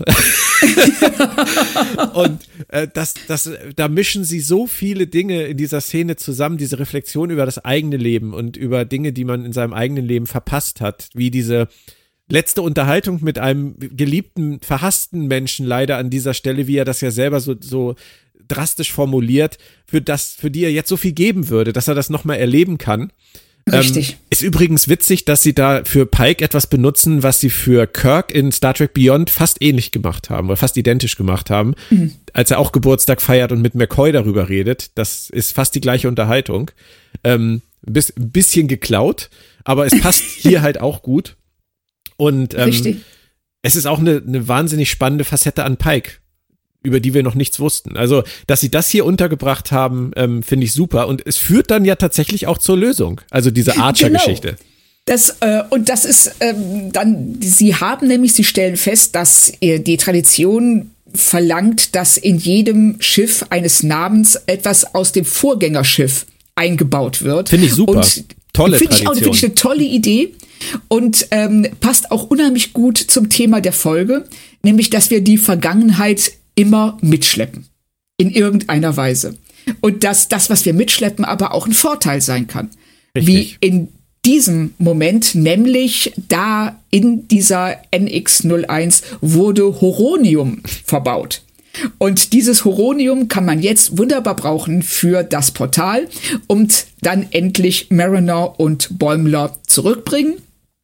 Bäumler erkennt dann auch noch, dass die, dass Zukunftspersonen nicht das gleiche, also die Personen, die er in der Zukunft wahrnimmt aus der Vergangenheit, nicht das gleiche sind wie die echten Personen wo wir wieder bei Triff deine Helden sind. Ja, und, und diese ganze Szene, finde ich, ist ja, erstens ist es ein, ein Star Trek Enterprise Fanfest, was sie da kurz abhalten, ja, ja, weil Ortegas stimmt. ist Fan von Travis Mayweather. Ich meine, ja. wie bescheuert. Äh, ich habe ich hab ja immer, mich immer, immer leider etwas lustig gemacht über Travis Mayweather, über die Figur Travis Mayweather, weil ich fand, dass die Autoren den so schlecht geschrieben haben und so wenig eingesetzt haben. Und Anthony richtig. Montgomery tat mir immer so leid. Ja. Aber dass Ortegas nun gerade ihn ihn nimmt und sagt, ich bin Riesenfan von Travis Mayweather. Na klar, er ist der erste Pilot gewesen auf einer Enterprise. Natürlich ist er ein Vorbild für sie.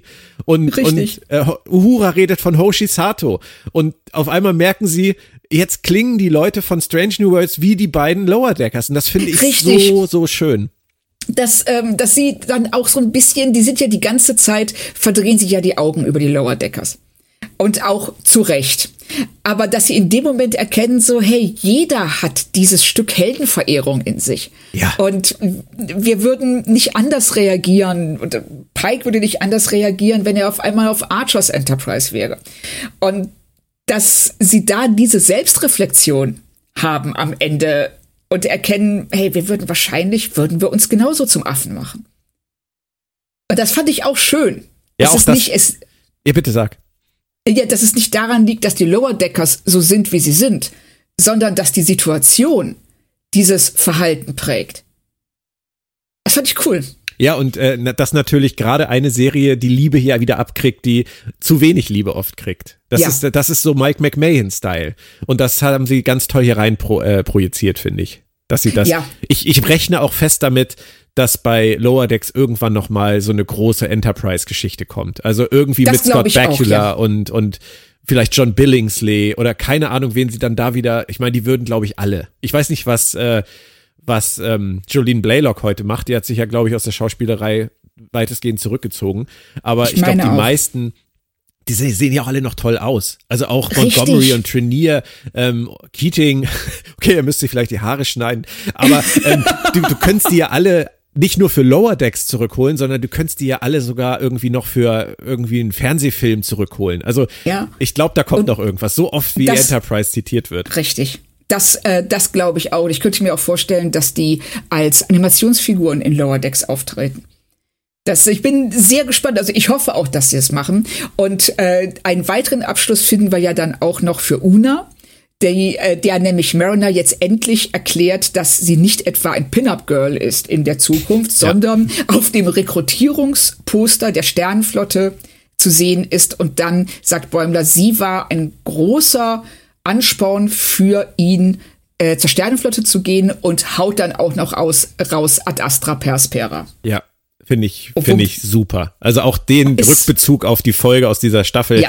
und, und Unas Geschichte und ähm, ihren Einfluss, den sie dann doch am Ende hat mit dem, was sie tut als Vorbild in der Sternenflotte, mit ihrer, mit ihrer Vorbildfunktion, ähm, die sie ja auch haben wollte, weil sie diese Werte ja auch so lebt. Ähm, finde ich toll.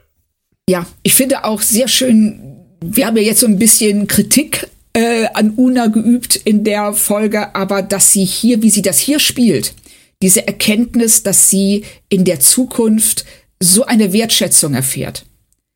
Und das ist etwas, womit sie überhaupt nicht gerechnet hat. Und ich finde es wirklich schön, wie sie das hier spielt. Wie sie zuerst sagt, so, hey, Bäume, das, das darfst du nicht sagen. Ja. Und dann als nächstes, aber ich bin total froh, dass du es gesagt hast. Ja, und ich glaube, dass, ähm, auch wenn das natürlich auch ein Eingriff in die Zeitlinie ist, weil sie unter Umständen ihr Verhalten dadurch ändert, ähm, führt das, glaube ich, dazu, dass sie ähm, einige Folgen später in der Musical-Folge halt äh, sagt, sie fühlt sich jetzt auch ein bisschen gelöster und sie möchte das jetzt ein bisschen anders angehen. Sie, sie gewinnt dadurch ein ganz anderes Selbstverständnis und Selbstvertrauen. Ja. Das, ähm, so habe ich das in der Musical-Folge tatsächlich auch interpretiert, dass sie ähm, dadurch, da, einfach, dass sie weiß, es wird nicht immer so sein. Ja. Dass sie dadurch ähm, einen ganz anderen Auftrieb bekommt und ein ganz anderes Selbstbewusstsein. Richtig, ja. So. Ähm, äh, darf ich noch mal eine ganz kurze Sache sagen? Aber natürlich. Ähm, wir haben eine Szene, glaube ich, komplett ausgelassen, nur weil ich das so lustig fand. Und zwar diese Bar-Szene mit, äh, mit Mariner und Uhura oh Gott, und, ja. und Ortegas, ähm, wo es erstmal Drinks gibt, weil alle wollen, dass Uhura auch mal Pause macht. Ich, ich habe mir nicht richtig erschließen können, was das mit Uhura jetzt auf sich hat, äh, weil ich das nie so empfunden habe, dass die nur arbeitet. Ähm, ja. Aber es gehört offensichtlich ja mit zur, zur Uhura-Werdung, dass sie lernt, dass, dass man auch gelegentlich mal die Perspektive wechseln muss. Und äh, da in dieser Barszene äh, stellt sie ja dann fest, dass diese Glyphen, die sie die ganze Zeit untersucht, nausikanisch sind. Und ja. ähm, in dieser Shuttle-Szene kommt dann ja in einem Nebensatz raus, wir haben es jetzt rausgekriegt, aber es steht leider nur in nausikanisch ja, genau. drauf, dies ist ein Zeitportal. Das fand ja, ich auch genau. zum Schreien lustig. Richtig, das war auch, das ist, äh, das, das ist auch ein ganz toller Moment, weil sie die ganze Zeit äh, versuchen, das zu übersetzen und ähm, da ein Riesending draus machen. Und dann ist das im Grunde genommen nichts weiter als ein Etikett. Richtig. Und das ist schon sehr, sehr schön. Und ähm, das mit Uhura, das haben sie sich jetzt auch so ein bisschen rausgearbeitet, eigentlich erst seit der sechsten Folge, finde ich. Ja, das stimmt. Dass sie nur arbeitet. Ja. Aber äh, wir nähern uns jetzt mit Riesenschritten dem Ende der Folge. Ähm, eine sehr schöne Szene. Spock verabschiedet sich mit Live Long and Prosper von Bäumler. Ja. Im Transporterraum. Bäumler hat einen totalen Fan-Moment. Und einen Blackout. ja, genau. Und äh, äh, ja, Live um, Prosper Long. Um. ja, aber so geht es uns, wenn wir vor diesen Leuten stehen. Ja, natürlich. Also das, ähm, wir haben es oft genug gehabt. Also da steht jemand vor einem Schauspieler, den er jahrelang im Fernsehen gesehen hat und möchte ein Autogramm haben und kann seinen eigenen Namen nicht mehr buchstabieren. Ich meine, du hast 25 Jahre in der, in der Betreuung der, der Stars äh, bei der FedCon, hast du kein Wort rausgekriegt, Claudia. Ich weiß gar nicht, wie du das ja, überhaupt klar. geschafft hast. Hast du da irgendwelche Zettel hochgehalten oder, aber du, das, das muss ja irgendwie möglich sein. es ist schwer. Ja. Es ist oh, genau, Gott. wenn man so wie Bäume die ganze Zeit so, äh, äh. so ist das halt. Ja. Und wir haben aber noch mal die Oriona am Portal. Und die ähm, und Captain Karas ist völlig baff, dass jemand den Titel Mistress of the Winter Constellation kennt. Ja. Und wir sehen wieder mal, wir bekommen wieder mal, dass diese Oriona-Kultur sich nicht nur auf Piraterie bezieht. Richtig. Und was ich schön finde. Und dann kommen wir eben auch zu diesem äh, sehr versöhnlichen Abschluss, dass Pike ihnen vorschlägt zu sagen, hey, wieso haben Oriona-Wissenschaftler nicht dieses Portal entdeckt? Mhm. So können wir das doch laufen lassen. Und Karas davon sehr gerührt ist und sagt, er wollte nie mehr als das. Und das haben wir ja eben schon, haben wir ja eben schon drüber gesprochen, wie sehr diese andere Wahrnehmung ähm, dann wahrscheinlich auch die, den Zukunftsweg der Orioner ein klein bisschen prägt. Ja, es sind so einige Dinge dabei, die wahrscheinlich Sachen in Gang setzen, aber vielleicht ist deswegen auch niemand von den Temporal Agents aufgetaucht, weil das so passieren musste. Ja, das ist es ja. Es ist ja, niemand sagt ja, dass in dieser Zeitlinie keine Zeitreise stattfinden darf. Ja. Und dass nicht das, was da passiert ist, von Anfang an passieren musste. Die gehört einfach und, zur richtigen Zeitlinie dazu. Ja, und das würde, also das erklärt tatsächlich, warum die Temporal Agency nicht auftaucht. Die haben sich das angeguckt und haben gesagt, genauso soll das sein. Genau, Häkchen oder, dran. Genau, oder die Veränderungen in der Zukunft, wenn wir uns das hier angucken, auf unserem großen Zeitstrahl, sind äh, zu vernachlässigen. Es ist ja. viel gefährlicher, da jetzt einzugreifen und unter Umständen etwas äh, damit heraufzubeschwören, was viel gravierender ist. ja, genau, vor allem, weil wir bei den Lower Deckern wissen, dass nichts je so ausgeht, wie man es geplant hat. Richtig. und ähm, wir sind wieder zurück auf der Cerritos. Stopp. Moment. Äh, der Übergang oh. über das, äh, durch das Zeitportal, ähm, als die beiden durchgehen und ähm, man ja für einen kurzen Moment Angst haben muss, dass vielleicht noch mehr Leute durchkommen. Ja, Pike hat am meisten Angst davor. Aber an dich die Frage, hättest du nicht Rutherford und Tandy gerne auch noch in echt gesehen? Ja. Ich kann es ganz, ja, ein großes Ja. Ich hätte wenigstens gern gesehen, dass sie kurz den Kopf durchstecken und dann gesagt, nein, nein, nein, nein, nein, nein, nein. Ja, es hätte ich den beiden auch einfach gegönnt, weil für mich sind ja. die vier halt gleichwertig. Und ja. ähm, äh, Mike McMahon hat ja gesagt, er hat äh, Alex Kurtzman schon äh, mitgeteilt, dass er es gerne nochmal machen würde, sowas. Und äh, der hätte eine grundsätzliche Bereitschaft signalisiert. Es würde mich tatsächlich freuen, weil ich die alle, glaube ich, gerne in ihren Rollen auch mal auf der echten Cerritos sehen würde, obwohl das wahrscheinlich sauteuer ist, die dann auch noch zu bauen. Aber vielleicht ja. fällt ihnen irgendwas anderes ein. Das wäre mega, tatsächlich, wenn die, ähm, die ähm, Strange New Worlds Leute auf die Cerritos kämen und wir alle, die da agieren, ähm, mal in echt sehen würden. Ja. Taan wäre super. Mega. Okay, aber du wolltest gerne äh, auf die Cerritos springen. Ja, genau, weil da stellen wir fest, dass Mariner nur so getan hat, als ob sie gar nicht auf diese Mission wollte. In Wirklichkeit hat sie darum gebettelt, die, ähm, das, die, das Portal scannen zu dürfen, damit Bäumler, damit sie auf jeden Fall Bäumler mitnehmen kann, weil sie weiß, wie wichtig ihm das ist. Ja. Was sie natürlich leugnet, aber das symbolisiert wieder sehr schön ihre Beziehung. Sie ist, sie ist so ein bisschen die Mentorin für ihn und ähm, es steckt immer mehr dahinter, hinter dem, was sie ja. sagt und hinter dem, was sie tut. Und ich bin auch wirklich gespannt, auch jetzt um mal auf Lower Decks zu schielen, was sie aus dieser Mariner-Figur noch machen, weil ich finde, die hat einen Hintergrund, der immer noch nicht so ganz klar ist. Richtig. Also es kommt ja immer wieder, dass sie mehrfach befördert und wieder ähm, degradiert worden ist und das wohl auch äh, als Selbstsabotage betrieben hat. Das wird jetzt auch in der aktuellen Staffel nochmal deutlich. Aber ne, da schauen wir noch. Aber erstmal springen wir zurück auf die Zeichentrick Enterprise. Aber da können wir noch ganz kurz auf der Cerritos bleiben. Nein. Bitte, ja, doch, ganz klar, kurz, weil das mit dem Poster wird ja noch gezeigt, äh, dass, dass ja, es in richtig, seinem Stint stimmt. hängt. Und dann kommt ja, und das finde ich mega lustig, dann kommt ja Ransom vorbei und äh, redet auf einmal Spanisch und äh, sagt er, oh, no, no, no, una. Keine Ahnung, äh, auf jeden Fall ist er ja derjenige, der sagt, das ist die heißeste erste Offizierin äh, in der Sternflotte, so sinngemäß. Und ja. das finde ich so lustig, weil Jerry O'Connell, der Ransom spricht, ist ja verheiratet mit Rebecca Romaine. Richtig, ach Mist, das stimmt. Das hatte ich mir tatsächlich noch aufgeschrieben, allerdings auf einem anderen Zettel. Zettel ja, doch, und den ja. ah, Zettelwirtschaft hier. Nee, aber das finde ja. ich halt, das finde ich halt echt süß, dass er diesen Auftritt noch kriegt und, und seiner echten Ehefrau sozusagen dann noch diese Wertschätzung genau. entgegenbringt. Und hier kommt ja dann auch das mit der TOS-Ära nochmal mit den tierisch ollen Sternreisenden. Ähm, Richtig. Das wird ja hier auch nochmal ausgesprochen. Und eine letzte Sache noch. Woher weiß Mariner, dass Ransom wie ein Baby auf dem Bauch schläft? Das ist eine gute Frage. Hoffentlich werden wir das nochmal erfahren. ja, ich finde die Beziehung zwischen Mariner und Ransom eh sehr interessant. Ja. Das, ähm, das ist ja auch sehr ähm, ambivalent. Sagen, sagen wir es mal so. Ja. Und dürfen wir jetzt auf die Enterprise? Oh, bitte. Hast du denn damit gerechnet, dass das dann noch passiert? Nein, eben nicht. Ich dachte tatsächlich, es endet da. Und du? Ja, oder ich hätte auf jeden Fall nicht damit gerechnet, dass sie erneut sind wir bei selbstbewusst, bei konsequent, dass sie es so durchziehen, dass sie wirklich am Ende dann nochmal die Enterprise animieren und die Leute animieren. Ja. Also so eine geile Idee.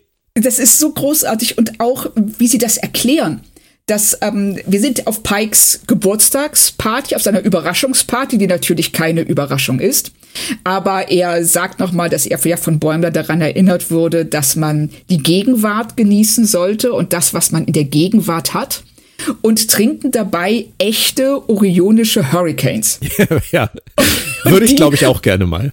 Ja, ich, ich glaube auch, weil wenn ich dann die ganze Welt äh, äh, als Animations ähm, sehe, wäre das in jedem Fall lustig. Und dann wäre ich vielleicht auch in der Lage, dir zu beantworten, ob ich gerne zweidimensional leben würde. So, jetzt bin ich gespannt. Nee, aber das ist tatsächlich, ich glaube, ich würde gerne den Arm so schlenkern können wie Spock. Ja, ja. genau. Und ich meine, wie cool wäre das, wenn du dich zur Seite drehst, dann bist du weg.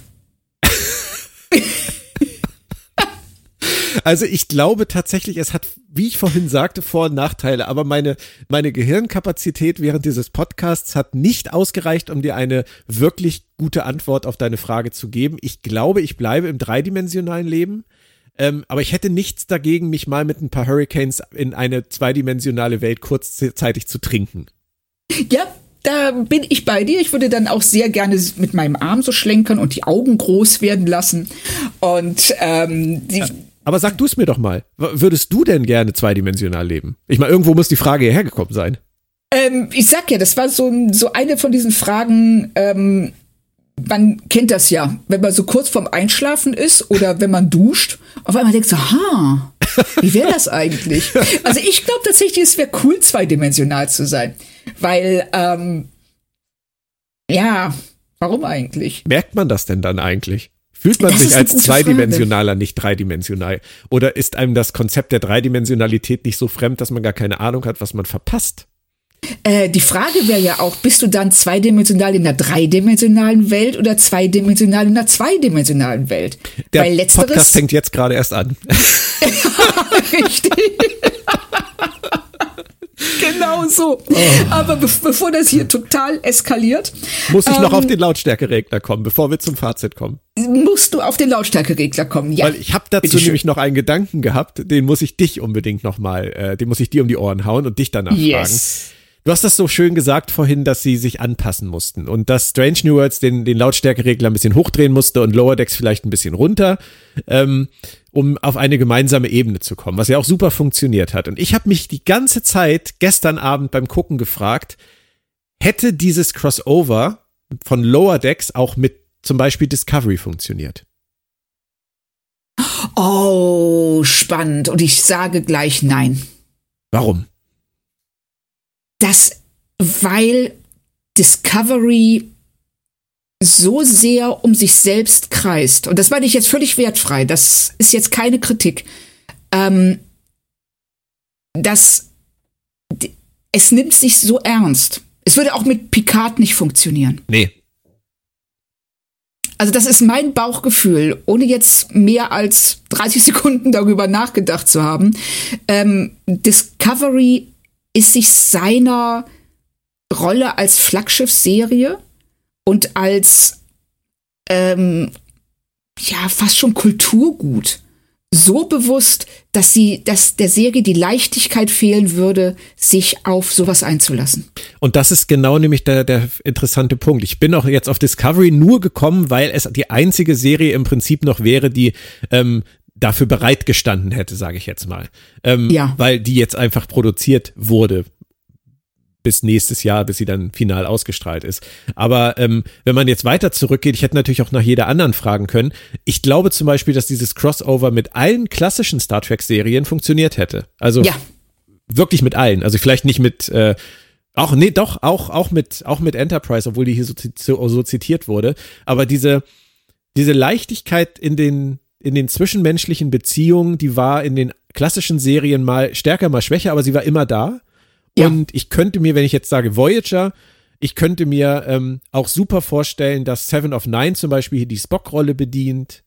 Oder, ja. ähm, da, oder, oder dass der Holodoc da eine tolle, eine tolle Rolle auch einnimmt, gerade weil er ein Hologramm ist. weil er ja auch eine ganz andere Art von Existenz kennt. Also da, das wäre gegangen, aber tatsächlich sehe ich bei Discovery ähm, eine Ernsthaftigkeit, die die immer mit sich führen, die die mit, wie ich finde, auch ein bisschen wie ein Ballast mit sich herumschleppen, leider. Mhm. Ähm, ja. Das hätte das verhindert. Ich glaube, es hätte wirklich nicht funktioniert. Da sind Strange New Worlds und Discovery wirklich komplett unterschiedlich.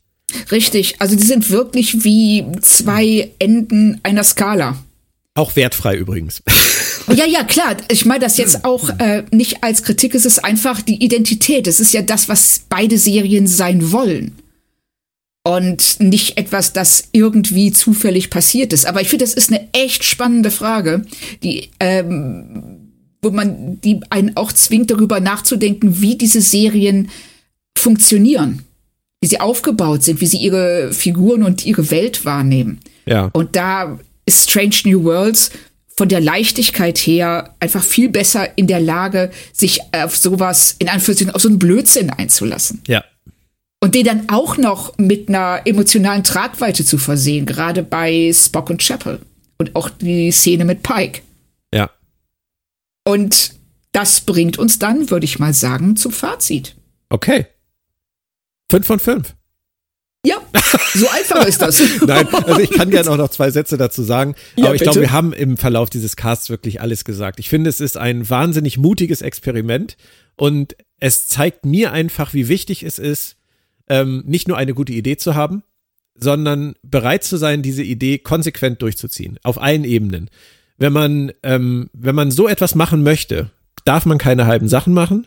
Das haben die verstanden, haben die richtigen Leute dafür gefunden, haben die richtigen Serien zusammengebaut und äh, haben daraus eine Folge wirklich gebastelt, finde ich, die im, im Kontext aller fast 1000 Star Trek Folgen, die wir bisher haben, ähm, zu den absoluten Highlights gehört, weil sie einfach auf so vielen Ebenen ähm, das Fran dem Franchise auch Liebe zeigt und diesen ganzen Dingen, um die es in Star Trek geht, ähm, dass man, dass man immer die Vergangenheit im Blick hat, um die Gegenwart zu bauen oder die Zukunft zu bauen in der Gegenwart. Das ist ja ein Thema, was in Star Trek immer wieder aufkommt, dass, äh, dass man nie vergessen darf, wo man herkommt, was schon passiert ist, äh, es in Zukunft auch vermeidet und äh, immer trotzdem mit, mit Blick in die Zukunft lebt. Das ist ja auch etwas, was Bäumler hier versteht, dass es nichts bringt, in der Zeit zu leben, die man, ähm, über die man so gerne spricht, sondern dass es wichtig ist, in der Zeit zu leben, in der man für sich und mit sich etwas bewegen kann, mit seinen eigenen Stärken. Das ist hier alles drin.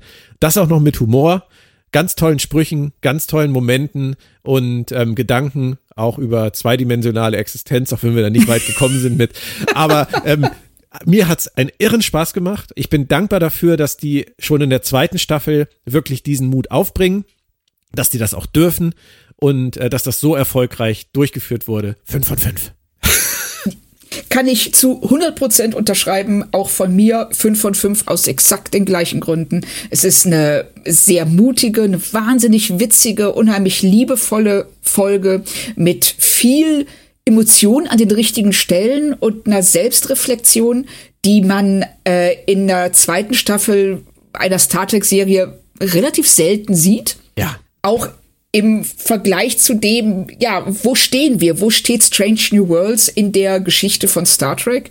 Und da haben sie schon echt tolle Sachen zuzusagen, eben auch das Lebe heute mit Blick in die Zukunft, aber vergiss nicht, woher du kommst. Ja. Und deswegen kann ich dieses ganze, muss ich jetzt wirklich mal sagen, dieses ganze Genöle, was ich auch immer so wahrnehme im Internet über das neue Star Trek, kann ich einfach nicht akzeptieren. Auch wenn viele mit Discovery ein Problem haben mögen. Ich habe ja auch so meine Probleme. Auch wenn viele mit Picard ihre Probleme haben mögen. Auch da kann ich viele, viele Kritikpunkte verstehen diese neue Star Trek Phase hat uns mit Strange New Worlds, äh, Lower Decks und Prodigy drei so großartige, unterschiedliche Projekte schon beschert, dass ich das echt in, im Kontext der ganzen Star Trek-Geschichte nicht missen möchte. Und ähm, ein bisschen Hit and Miss hast du immer. Den, den hat jeder. Also wer sich davon freispricht, ähm, bei, bei so vielen Dingen, die man tut im, im Leben oder im Wirken, mal daneben zu hauen, ähm, der ist nicht realistisch mit sich selbst. Und ähm, das muss man auch bei denen akzeptieren, dass nicht alles getroffen hat für jeden vor allem. Es gibt ja genug Leute, die Discovery und Picard auch mögen. Ähm, also ich finde, wir haben eine ganz tolle Phase und äh, mir hat diese Strange New World Staffel einfach bewiesen, dass in Star Trek noch wahnsinnig viel Leben und wahnsinnig viel zu erzählen ist. Und darauf freue ich mich. Also auf den Rest ja. der Staffel und auf alles weitere. Und das ist ein wunderbares Schlusswort. besser kann man es nicht sagen. Und ähm, ich danke dir ganz herzlich für die Folge hier. es hat mir irre Spaß gemacht und mir das auch. ist umso schöner, weil ich glaube, nächste Woche bei 2.08 äh, Under the Cloak of War, der Schlechter von Jegal, ähm, werden wir in ein tiefes Loch der Depression fallen, oder? Ja, ich muss jetzt gerade auch wirklich lachen, dass wir nach äh, der 207 Those Old Scientists ähm, oder die, äh, wie war das? Ähm, toll, wie, wie hieß sie? Tierisch hieß olle Sternreisende. Tierisch, tierisch olle Sternreisende, dass wir dann als nächstes bekommen, der Schlechte davon. ja, und dann kommt, äh, kommt die äh, Subraum-Rhapsodie und, ja. und dann kommen wieder die Gordon. Also diese Staffel ist ein Wechselbad der Gefühle ist und ich freue mich absolut. jetzt schon auf nächste Woche. Und äh, für alle da draußen ganz kurz, wer sich gefragt hat, warum die letzten Folgen jetzt über zwei Wochen gedauert haben, ich war in Urlaub, ähm, ich meine, wir brauchen gar keine Gründe mehr, Claudia, aber ich war in Urlaub und es sind Ferien in Schleswig-Holstein und ähm, ich kann nur immer wieder sagen, Ferien mit Kindern und Arbeit sind kein Vergnügen. macht alles schwieriger, noch viel schwieriger als ohnehin schon. Ähm, ich bin froh, dass wir es jetzt geschafft haben und ab nächster Woche sind keine Ferien mehr bis Weihnachten. Yay. Und ich hoffe, dann schaffen wir es wieder wöchentlich, Claudia. Ja, wir kriegen das hin. Wir gucken mit genauso viel Optimismus wie Star Trek in die Zukunft. Genau, immer. Und nochmal vielen, vielen Dank an dich, Björn. Vielen Dank euch da draußen fürs Zuhören. Und wir hören uns hoffentlich bald wieder. Bis dann. Tschüss. Tschüss.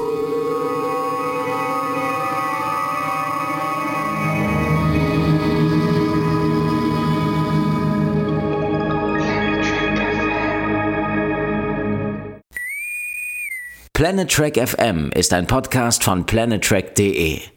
Die ganze Welt von Star Trek und darüber hinaus.